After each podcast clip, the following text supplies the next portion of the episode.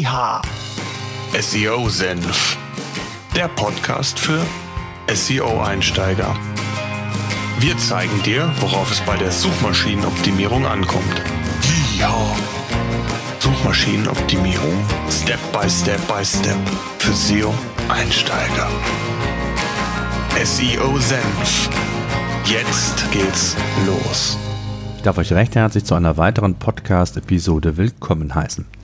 Heute wollen wir uns mit einem Grundlagenthema beschäftigen, was so einer der ersten Schritte in einem SEO-Audit darstellt. Es geht um die Frage, ob die eigene Webseite überhaupt bei Google im Index vorzufinden ist und wie ihr das natürlich letztendlich prüfen könnt. Tja, das ist natürlich die Voraussetzung, um überhaupt mit der eigenen Seite Sichtbarkeit bei Google aufbauen zu können, beziehungsweise auch Rankings entsprechend optimieren zu können. Um die Indexierung zu prüfen, gibt es verschiedene Tools und Möglichkeiten. Die Indexierung erfolgt auf Seitenebene. Das heißt, jede einzelne Seite, die eine eigenständige URL hat, kann letztlich im Index von Google aufgenommen werden. Die schnellste und einfachste Methode, um die Indexierung der Webseite zu prüfen, ist die Nutzung eines der bekannten Suchoperatoren. Wenn ihr nicht wisst, was das ist, schaut gerne in die Show Notes.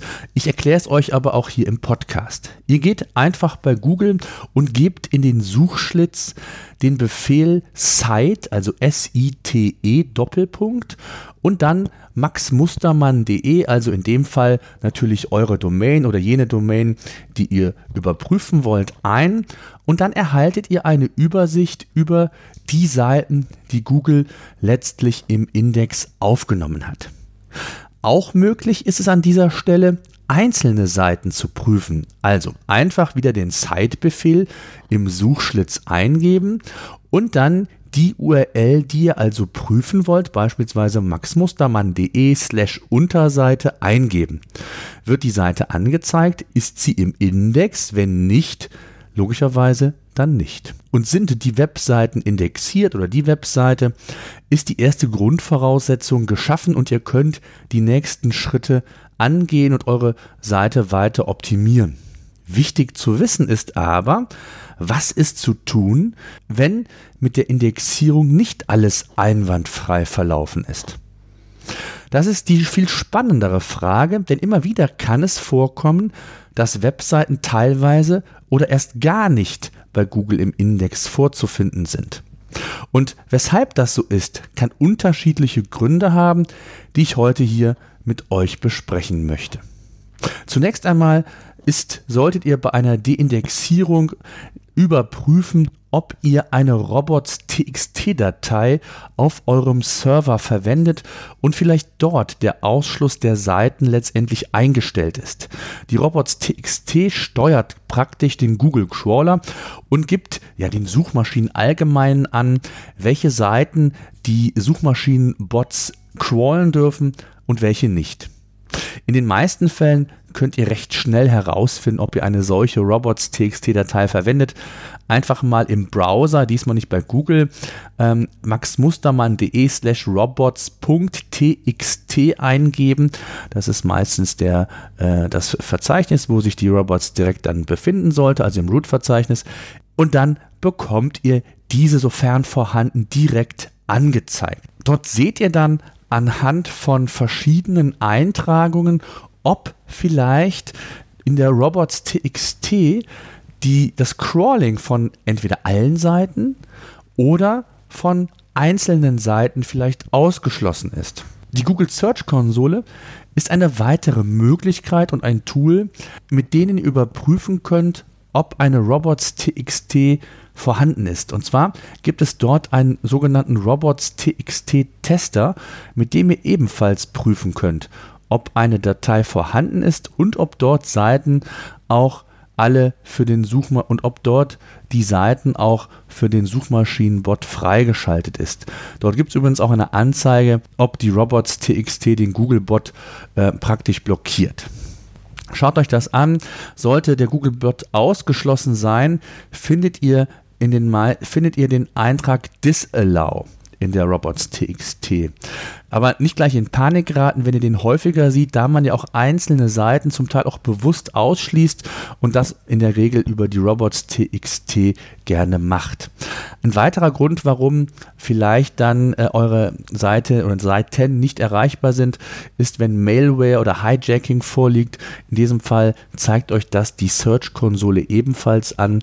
Also ihr merkt schon, und das habe ich ja in einer der früheren Podcast-Episoden zur Search-Konsole selbst auch schon mal ähm, ausdrücklich thematisiert, wie wichtig dieses kostenlose Tool von Google ist, weil man dort sehr viele wichtige Informationen und Insights über seine Seite bekommt.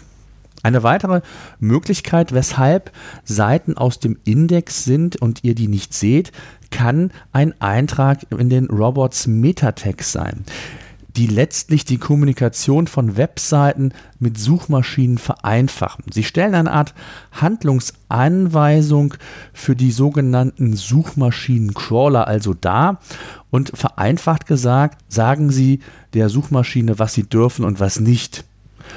Und ähm, Anders als, die Robots, anders als bei der Robots TXT-Datei, die ja serverbasiert ist, wird dieser Meta oder dieser Robots Metatag direkt in HTML eingetragen und integriert, sodass also Google hier auch direkte Informationen erhält. Eine weitere Möglichkeit, wenn du zum Beispiel grobe Fehler auf deiner Seite hast, kann auch ein Penalty der Grund für die Deindexierung deiner Seite sein. Grundsätzlich unterscheidet man hier einen algorithmischen und einen manuellen Penalty. Der algorithmische Penalty kann die eigene Seite durch ja, algorithmische Fehler, also zum Beispiel durch Google Panda, Penguin etc., mit dem Penalty belegt haben. Ob Teile eurer Webseite von einem Penalty betroffen sind, könnt ihr am allerbesten in einem SEO-Tool prüfen. Ich an der Stelle kann natürlich ganz uneigennützig PageRangers empfehlen.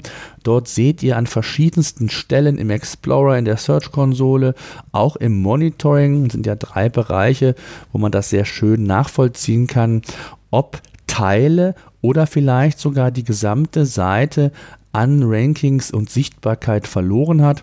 In der Search-Konsole selbst seht ihr ja sogar, was das auch in quasi nackten Zahlen bedeutet, denn dort bekommt ihr ja auch die Leistungswerte, also wie häufig ein Sucheintrag bei Google angezeigt und angeklickt wurde, aufgezeigt.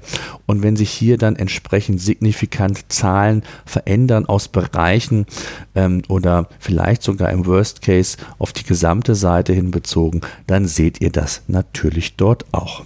Der manuelle Penalty wird durch einen Google-Mitarbeiter ausgelöst. Dies kann dann der Fall sein, wenn beispielsweise Ranking-Manipulation vermutet wird, ihr vielleicht auch Backlinks gekauft habt, das in irgendeiner Art und Weise Google aufgefallen ist. Je nach Schwere der Verstöße kann der manuelle Penalty von 30 Tagen bis hin zu einem wesentlichen Zeitraum, auch über einem Jahr hinaus erfolgen.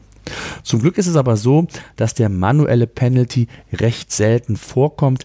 Dennoch sollte man die Google-Richtlinien nicht missachten und ein sauberes SEO umsetzen. Ein manueller Penalty wird euch ebenfalls, sofern vorhanden, in der Search-Konsole angezeigt.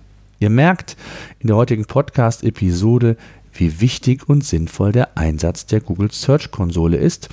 Wer da noch weitere Informationen zu will, der findet auch unseren Podcast zur Search-Konsole natürlich nochmal in den Show Notes verlinkt. Ein wichtiger Tipp, dokumentiert in dem Zusammenhang eure SEO-Maßnahmen, damit nachvollziehbar ist, was ihr umgesetzt habt und dieses auch bei Bedarf schnell und einfach wieder rückgängig machen könnt. Denn es gibt die Möglichkeiten, Reconsideration Requests an Google zu stellen. Also, letztlich ist das nichts anderes als ein Antrag auf eine neuerliche Bewertung und Überprüfung eurer Webseite.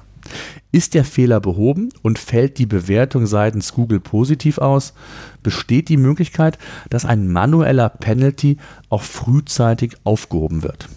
Grundsätzlich ist es so, dass Google ja seit Jahren auch JavaScript oder JavaScript-Inhalte schon indexieren und erkennen kann. Beispielsweise aber kann asynchrones JavaScript und XML, also Ajax, zu unterschiedlichen Darstellungen führen. Auch das könnt ihr in der Search-Konsole überprüfen, einfach in der GSC prüfen unter Abruf wie durch Google. Auch hier können hier und da schon mal Ungereimtheiten vorkommen. Auch das solltet ihr im Blick haben. Wenn eure Seite bei Google also mal nicht indexiert oder Teile nicht indexiert sein sollten, kein Grund, direkt in Panik zu geraten. Überprüft zunächst die verschiedenen Optionen.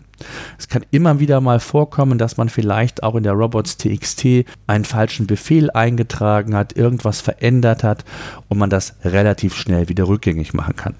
Die Google Search Konsole jedenfalls ist ein wichtiges Hilfsmittel, damit ihr als Webmaster alle relevanten und wichtigen Informationen, die von Google kommen, lesen und erfahren könnt. Hinzu kommen die vielen anderen nützlichen Infos, wenn es um Leistungswerte pro Keyword etc. geht.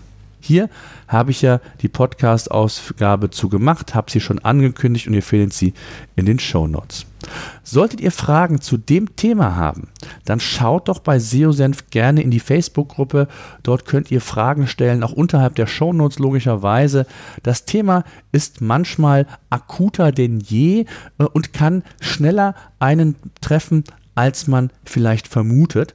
Denn es wird ja letztendlich sehr viel und sehr häufig auch an verschiedenen Stellen an einer Webseite gearbeitet. Und deswegen ist es schon wichtig zu wissen, was zu tun ist, wenn in dem Fall eine Teil- oder komplette Indexierung bei Google ausbleibt. In diesem Sinne, danke fürs Zuhören. Wir hören uns in wenigen Tagen wieder. SEO Senf, der Podcast für SEO-Einsteiger. Wir zeigen dir, worauf es bei der Suchmaschinenoptimierung ankommt. Ja.